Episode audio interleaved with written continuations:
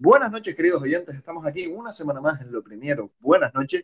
Y hoy nos toca repasar lo que ha sido. Hoy vamos a darle una vueltilla. Eh, vamos a dejar de, lado a nuestra queridísima Premier League, a la liga inglesa, porque nos toca hablar del el Mundial, el Mundial de Qatar, eh, que va a ser pionero en el sentido de que se celebra a final de este año, en un formato invernal, por así decirlo, y que ha sido este parón de esta semana, bueno, el, el importante para saber ya cómo quedan los bombos. Ah, pues quedan un par de equipos del bombo 4 que todavía quedan eh, por disputarse por distintas razones que analizaremos más tarde. Pero ya podemos empezar a, a cuadrar algún que otro rival para España, para Inglaterra. Veremos, veremos qué tal. Como siempre, nuestro experto, don Sergio Rodríguez, está por aquí. Sí, estoy aquí, bueno, experto de la vida, ¿no? A ver, la, verdad es que en el tema selecciones se te, da, te gusta mucho. De hecho, llevas una semanita que creo que has visto más partido que en un fin de semana, más partidos que en un fin de semana regular. Así que sí, la verdad es que sí. Sí, sí, bueno, la verdad es que el aroma mundial ya está ahí y bueno, de una manera suave voy a decir que me gusta mucho y que estoy ya ansioso con esas mariposillas que, que noto en el estómago porque, bueno, aún falta casi un año, pero ya va oliendo, ya va cogiendo aroma. Menos, menos. Yo diría que menos porque al final quedan, bueno, alrededor de seis, siete meses. Ocho meses. ocho meses. Sí, siete, sí. va a estar interesante, va a estar interesante sobre todo porque veremos, va a ser el primer mundial donde hay muy poca distancia entre cuando existe, por así decirlo, el parón y esa semanita, luego se incorporan después ocho días más tarde a la liga. O sea, va a ser una liga, ya no tanto el mundial, sino las ligas eh, posteriores, van a estar muy, muy condicionadas por este, por este torneo, ¿sabes? Por la importancia que tiene y demás, así que veremos, veremos qué tal, qué supone. Así que bueno, vamos a adentrarnos, vamos a hacer un repaso, vamos a intentar segmentarlo por los distintos continentes y cómo han ido quedando los bombos. Así que nada, sin más dilación, te doy paso. Creo que vamos a empezar por Asia, ¿verdad? Sí, así es. Eh, si te parece bien, empezamos por la AFC, por Asia porque, bueno, hay que destacar que ya estaban clasificadas Corea del Sur e Irán, que no se jugaban prácticamente nada, simplemente puro ranking FIFA, y ya lo tenían el, billete prácticamente sellado Arabia Saudí y Japón, y refrendaron al final esta, esta, esta clasificación. En los grupos también faltaba, sobre todo en el grupo A, mm, saber esa tercera plaza para la última eliminatoria, al final, Emiratos Árabes Unidos va a jugar en junio ese partido medio de repesca, podemos decir, contra Australia. Y quien gane, bueno, pues ya explicaremos después qué pasa, porque todavía no va directo al Mundial, es decir, a estos dos todavía les quedaría dos partidos más para saber si van a Qatar o no. Sí, comentar que las plazas pendientes, que iremos poco a poco, todas son para el bombo 4, es decir, el bombo 1, 2 y 3 ya están eh, completados en su, digamos que ya están completados, vaya. Así que nada, eh, ¿qué, te, ¿qué selección te da más juego? ¿Qué, ¿Cuál crees que puede hacer un buen mundial? Por ejemplo, Japón puede ser que, que tenga su mundial, Corea del Sur que vuelve a demostrar un poquito más de fútbol. Sí, al final si nos vamos a los últimos mundiales, si analizamos un poco el caso asiático, siempre vemos que, que prácticamente se clasifican las cuatro mismas, las cuatro o cinco mismas. Australia, sobre todo me sorprende eh, sería importante un día analizar las causas de un poco del debacle en cuanto a nivel futbolístico, porque antes era una fija, y bueno, como recordar aquella eh, Australia que clasificó para el 2006, que eliminó en la repesca a Uruguay por penaltis, con un penalti de Aloisi, si no recuerdo mal. Y, bueno, con Harry Kewell, con Marvi Duca, con Schwarzer, eh, bueno, un auténtico equipazo. Y sin embargo, hoy en día, pues parece que cita mundialista tras cita mundialista va perdiendo ese fuelle y esa calidad en los jugadores. Y a destacar, sí, yo creo que quizás Japón y Corea del Sur están un poquito por encima del resto. Sí, digamos que es un caso contrario. Al final sabemos lo que, lo que conviene. En el, en por eso, de hecho, hay tantas selecciones europeas. Sabemos que la élite del fútbol europeo, y sabemos de la élite del fútbol europeo, además de, por supuesto, el sudamericano que también suele aportar grandes selecciones, pero sí es verdad que, Asia se mantiene, se mantiene. En cambio, podríamos haber, y más en estos partidos que has estado viendo eh, de África, que sí existe una subida de nivel, pues se podría hablar. Así que, bueno, si te parece, nos pasamos al repaso de África, lo teníamos un poquito más tarde, pero ah, vamos a hablar un poquito. ¿Qué, qué pasa en África? Bueno, pues había justo para este parón cinco eliminatorias que, bueno, a mi modo de ver apasionantes, eh, sabes que me encanta el fútbol africano, me las vi todas. Y bueno, si quieres empezamos a destacar la que para mí, este, me imagino que estarás de acuerdo conmigo, era la eliminatoria, ya más que nada por nivel de equipos y porque era un Salah contra Sadio Mané. Y porque era una revancha de la pasada Copa de África. Además, tenía, todo, tenía todos los condimentos para hacer el partidazo de esta semana, sin duda. Además, en la ida ganó Egipto eh, con bueno, un gol en propia meta de Senegal tras una muy buena acción de Mohamed Salah. Y en la vuelta, en el minuto 3 ya de partido, empató Senegal a la eliminatoria. Y al final tuvieron que ir otra vez a penaltis, eh, unos penaltis con una tensión increíble, con, bueno, prácticamente cuando iba a tirar los jugadores egipcios, una lluvia de láseres apuntándole a la cara para despistarlos. Bueno, eh, y además, si hablamos ya un poco del partido de la eliminatoria, se veía una tensión, se veía que a mí me dio mucha pena que, bueno, que cualquiera de los dos cayera eliminada por esa competitividad, por esa presión.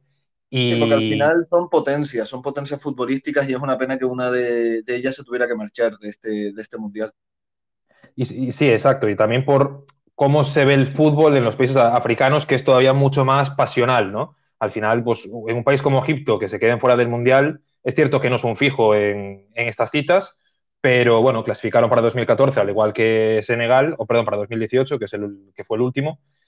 Y, y, bueno, al final nos vamos a perder la estrella de Mohamed Salah en, en, la Copa del Mundo, pero podremos disfrutar de Senegal, de Sadio Mané, de Boulaye de Koulibaly, de Eduard Mendy. Bueno, es que Senegal tiene un auténtico equipazo y bueno, ya lo analizaremos un poco después, pero cuidado para una cita mundialista, si tiene un poco claro, de suerte. Claro, su totalmente, camino. totalmente, porque además Senegal se encuentra en el bombo 3, es decir, que puede ser, ya intentaremos luego componer un grupo de la muerte, pero es que está en el bombo 3, ni siquiera va como cabeza de serie en el bombo 2, así que sí, la verdad es que puede que el, que el grupo donde esté Senegal se complique un poquito.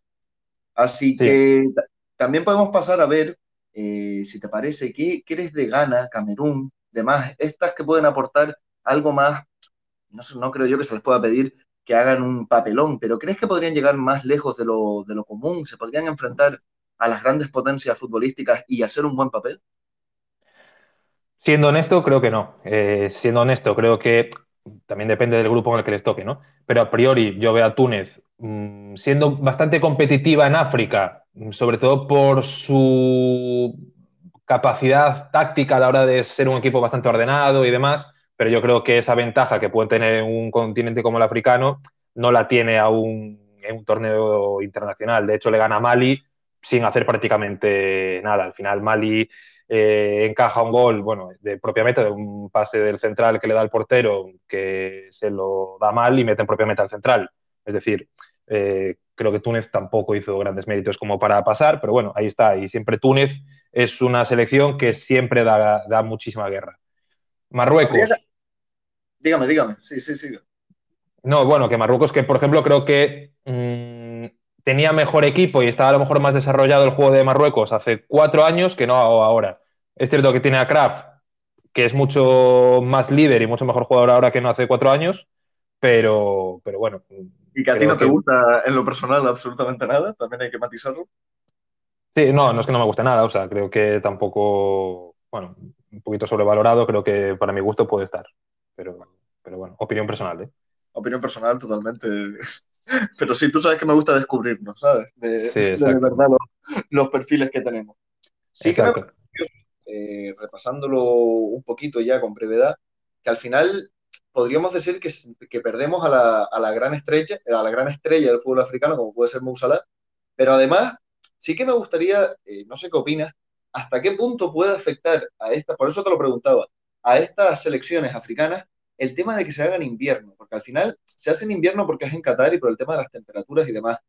No rompe tanto con el ciclo del, fútbol, o sea, de la temporada como tal del fútbol africano. Igual se adaptan mejor al, al ecosistema, al terreno.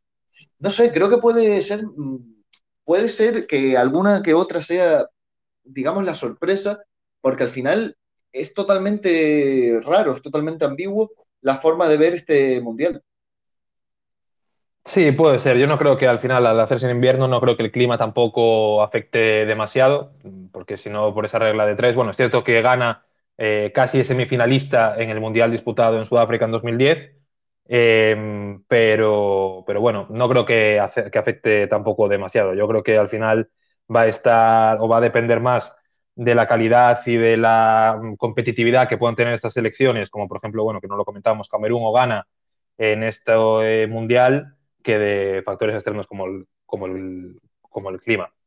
Y, bueno, y otros factores como cuántos jugadores se podrán reservar por, con sus equipos para hacer un mejor mundial en la primera fase de la temporada. También se verá ese, ese aspecto. Pero bueno, sigamos, sigamos con este repaso. Nos vamos a meter en Oceanía. ¿Qué nos trae? Bueno, Oceanía, eh, el torneo que todo el mundo estaba esperando, ¿no? Eh, bueno, un poco de, Sí, al final, bueno, eh, de manera breve, no hubo ninguna sorpresa. había una, bueno, eran, estaba compuesto el torneo que se hizo ahora, que se pospuso por coronavirus mm, prácticamente dos años y que finalmente se disputó ahora en una ronda en, en Qatar. Había dos grupos de cuatro equipos cada uno y un grupo se tuvo que cancelar por, por coronavirus. Se llevaba cancelando dos años, bueno, pues al final eh, un grupo se canceló por coronavirus y al final, pues bueno, tampoco hubo mayor sorpresa y Nueva Zelanda, mm, oh Dios mío, es una sorpresa, ¿no?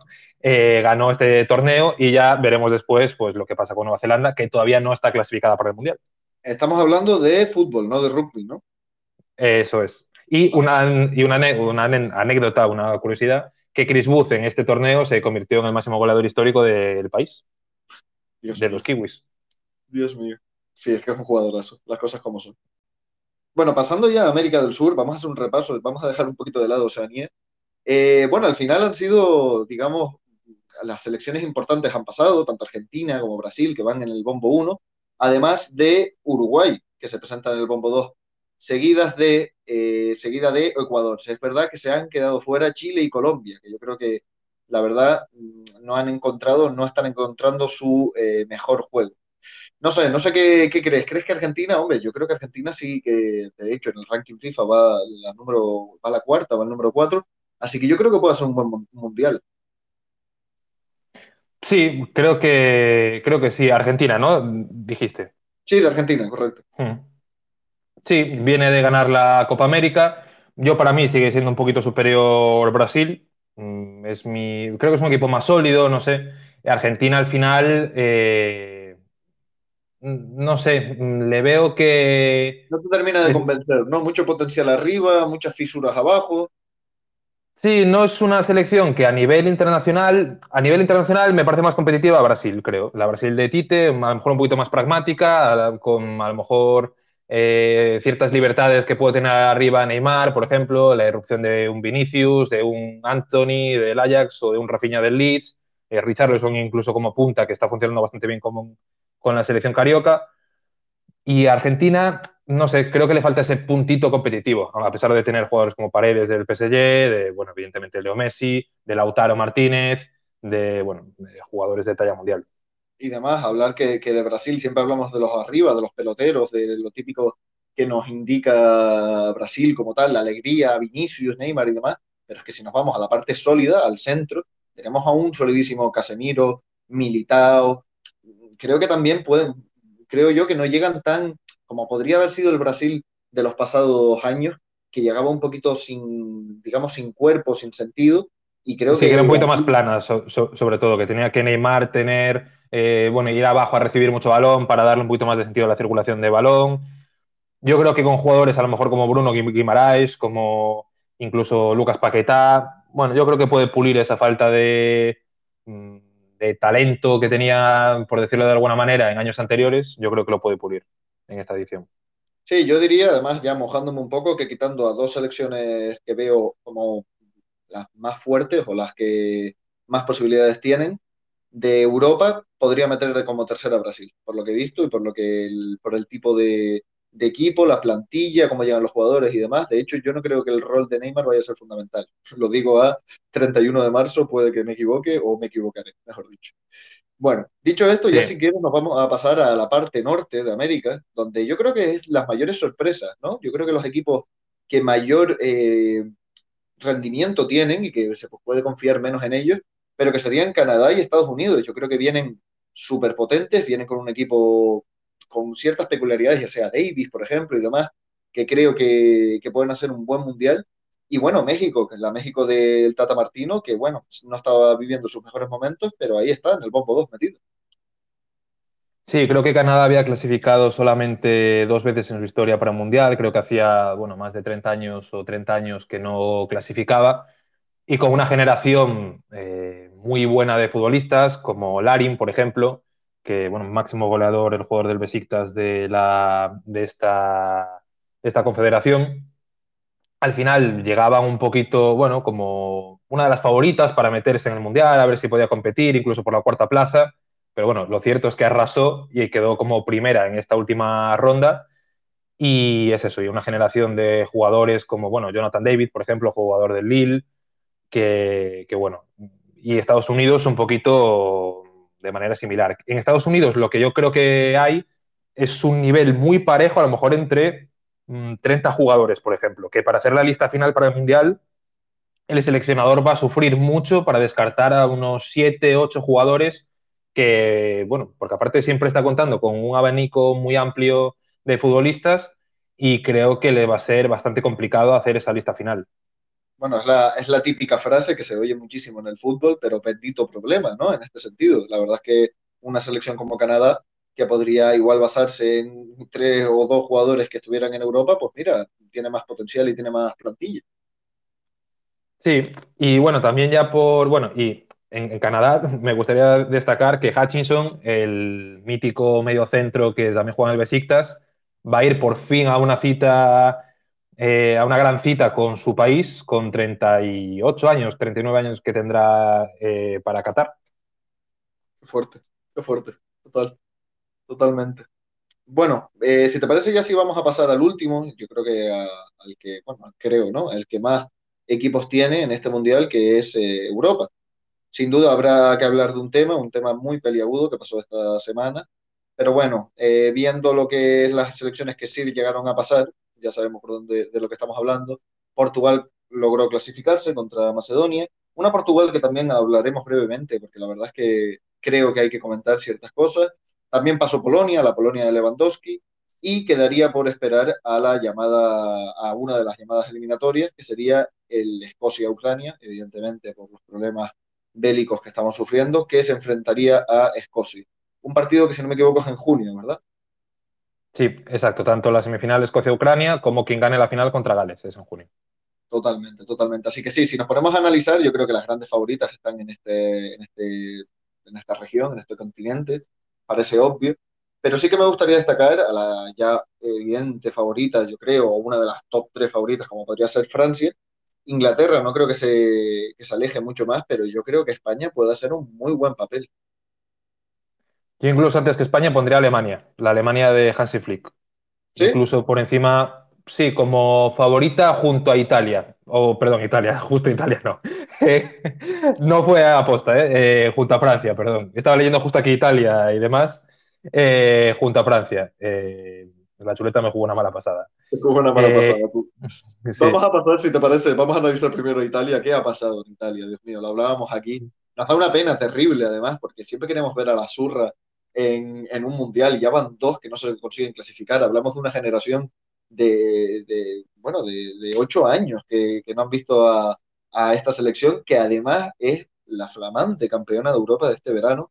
Y lo veníamos hablando de que, de que cómo de curioso es, sobre todo ver que una selección tan fuerte está perdiendo un potencial y donde nosotros creemos o llegamos a la conclusión que el problema viene de, de arriba, de, de, los problemas que están teniendo sobre todo en la faceta ofensiva y de, la, de lo poco que invierten los grandes clubes de Italia, Milan, Inter, Juve, en jugadores nacionales. Es decir, de estos tres, si nos vamos a la faceta ofensiva, solamente podríamos lograr a Chiesa ubicarlo en, en la vecchia señora, en la Juventus.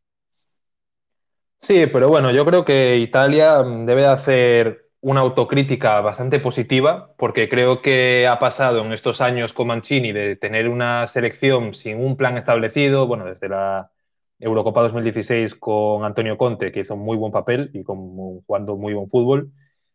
Creo que ha pasado de, tener, de ser un equipo bastante vacío, con, bueno, con la aventura de Ventura eh, al cargo de la selección, que se quedó fuera del 2018 cogió Mancini la selección, le dio un cuerpo, bueno, jugando a un fútbol de posición, con jugadores en el medio del campo, Locatelli, Jorginho, Berratti, Varela, muy atractivo de, ver y creo que al final Italia se queda fuera porque Jorginho contra Suiza en el partido clave falla un penalti y porque contra Macedonia tiran más de 30 veces, Berardi tiene tres ocasiones claras y no consiguen meter un gol. Y Macedonia prácticamente la primera que tiene, un tiro desde fuera del área y les mete un gol. Yo creo que en el partido contra la Macedonia del Norte lo pierden una de cada 100 veces.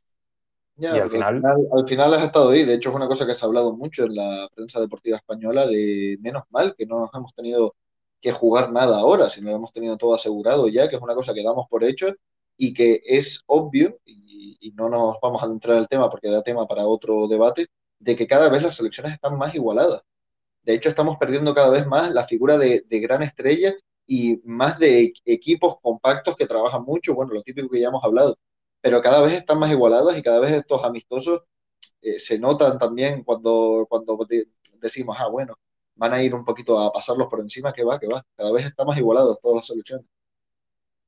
Sí, eso es, y yo creo que eso es positivo, no esa parte porque las selecciones top hayan bajado el nivel, que no lo creo, sino es porque la selección de nivel medio lo ha subido mucho. Ahora vemos, por ejemplo, una estrella mundial como Haaland de Noruega, Lewandowski con Polonia, vemos que Macedonia, a pesar de no tener ninguna individualidad, son capaces de resistir en un bloque bajo, de tener un plan de partido. Bueno, yo creo que eso también creo que también, sobre todo a nivel europeo, hay que agradecérselo a la UEFA, porque creo que la UEFA Nations League ha hecho que selecciones puedan competir muchas más veces contra otros equipos de su nivel, con lo, con lo cual creo que les sirve, claro, porque antes, yo qué sé, Macedonia pues jugaba contra selecciones muy superiores, sí, iban allí, participaban, les caían seis y a la vuelta para sus clubes. No, ahora pueden competir contra mm, una selección pareja, mm, pueden, eh, bueno, entrenar, pueden practicar distintos planes de juego bueno, pueden ser dominadores, pueden ser,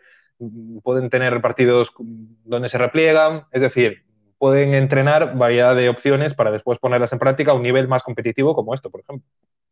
Sí, de hecho, además oí estos días que la UEFA Nations League estaba eh, empezando a intentar integrar a la FIFA, o sea, que fuera la FIFA la que la organizase, para que hubiera una especie de como de mundial de clubes, pues de mundialito de, de las mejores selecciones y demás, a nivel mundial, no solamente a nivel europeo. Yo creo que es lo mismo. Al final conseguirías que eh, buenas selecciones se enfrentaran entre sí también. Es decir, al final, ¿cuántas veces vemos o tenemos la posibilidad de ver a España contra Brasil o Argentina contra Inglaterra, cositas así un poquito más que, al final al final den la posibilidad de, de traer partidos un poquito más distintos, más exóticos.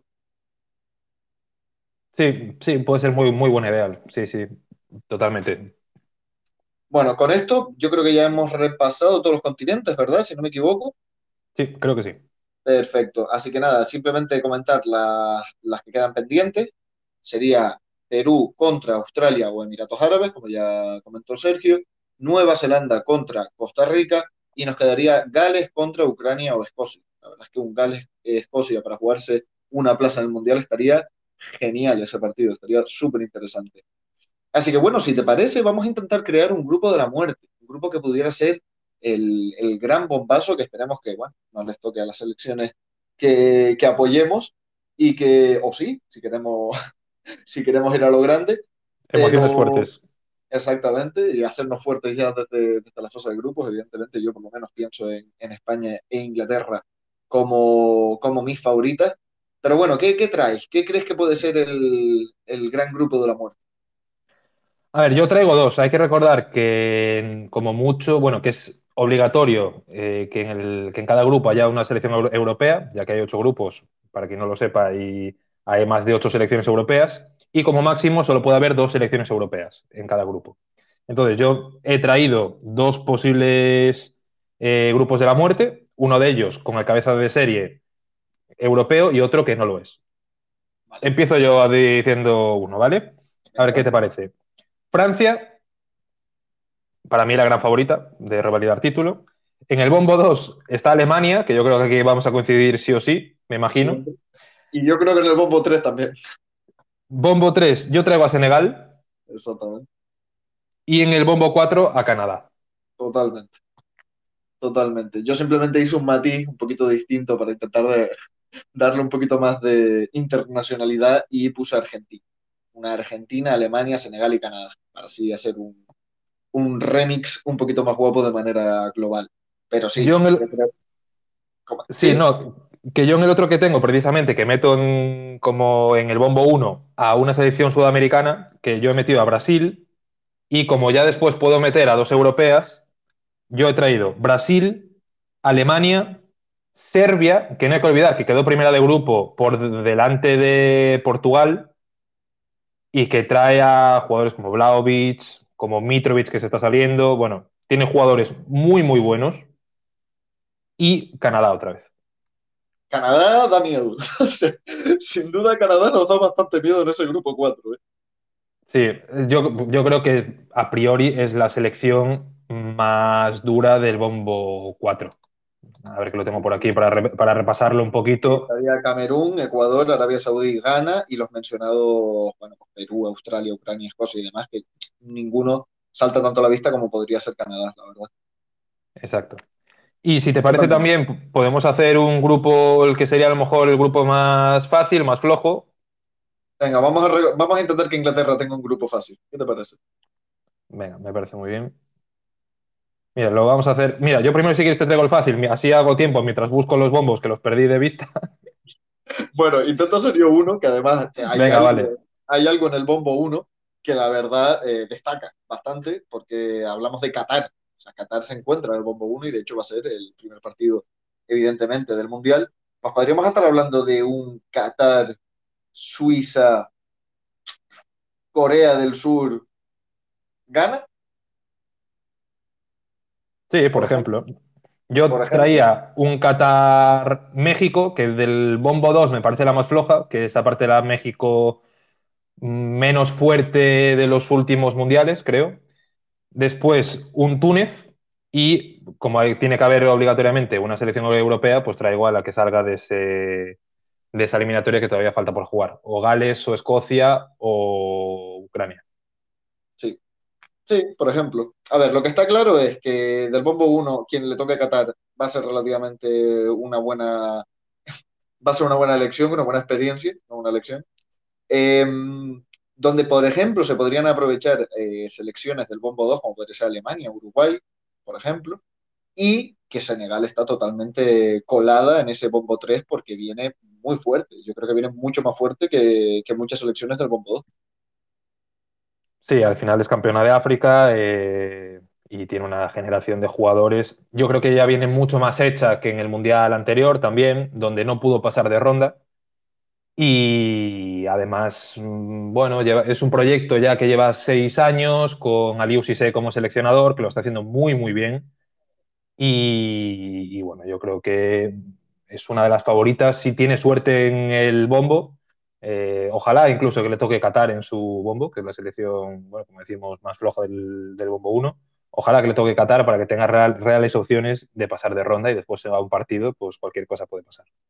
Bueno, no le llegamos a hacer un, un grupo a Inglaterra, pero más o menos ya hemos repasado los bombos, así que el oyente podrá hacerlo él, él mismo. Sí, Y bueno, yo, bueno, in- in- voy a decir yo uno rápido. Inglaterra, México, Túnez y Arabia Saudí. buah, ahí ya llega, vamos, con la, con todas las victorias, esperemos. Esperemos que haga un buen mundial, la verdad. En parte, te voy a ser honesto, en parte creo que haga un buen mundial, porque es Inglaterra y le tenemos muchísimo cariño a sus jugadores, pero en parte no, porque quiero que echen a Southgate de alguna manera fulminante. Así que en parte no, no me apetecería tanto, pero bueno, eh, mojándome, mojándome totalmente. Sí que me gustaría traer como último detalle, ahora comentas tú si quieres alguna cosilla para ir acabando, de que la Premier ya tiene un plan para este Mundial Qatar. Al final ah, sabemos que las fechas invernales son muy importantes para la Premier, todo el tema del Boxing Day y demás. Así que hablamos de que el Mundial se celebrará desde el 21 de noviembre hasta el 18 de diciembre.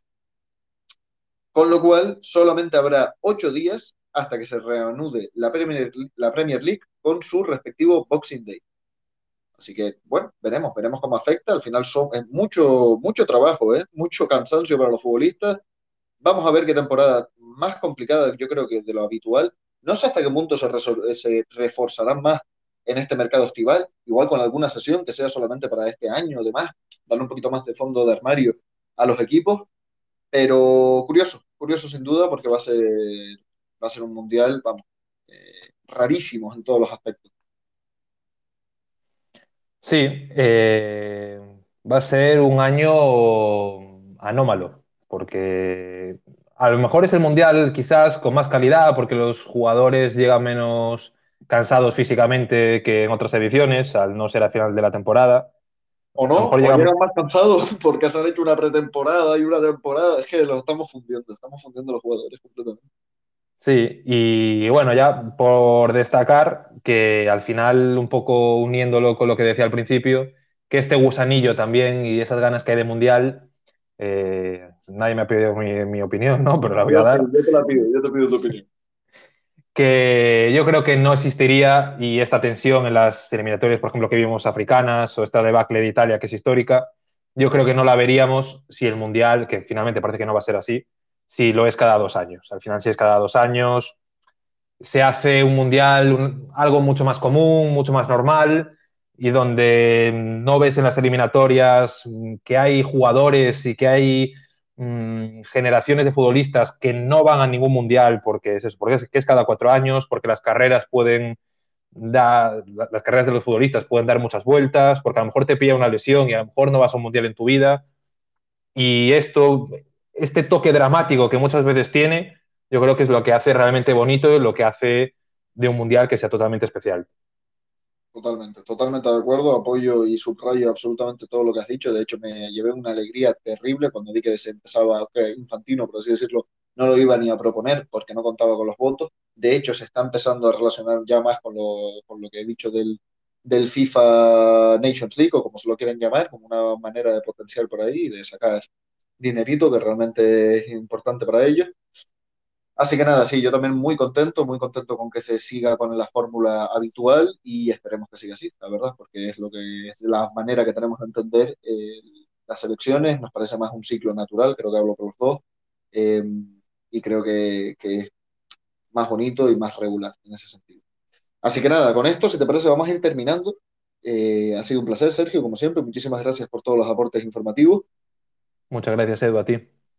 Y nada, volveremos, volveremos, no se equivoquen, esto no es ningún tipo de podcast de, nivel internacional, volveremos con nuestra preciosa Premier League que comenzará con buenos partidos este fin de semana y veremos, veremos cómo, cómo queda este final de, temporada para estos equipos, sobre todo fijándonos en los, en por supuesto, en el título liguero, los puestos europeos y en el descenso que está, vamos, nos tiene de los nervios y todos saben por qué.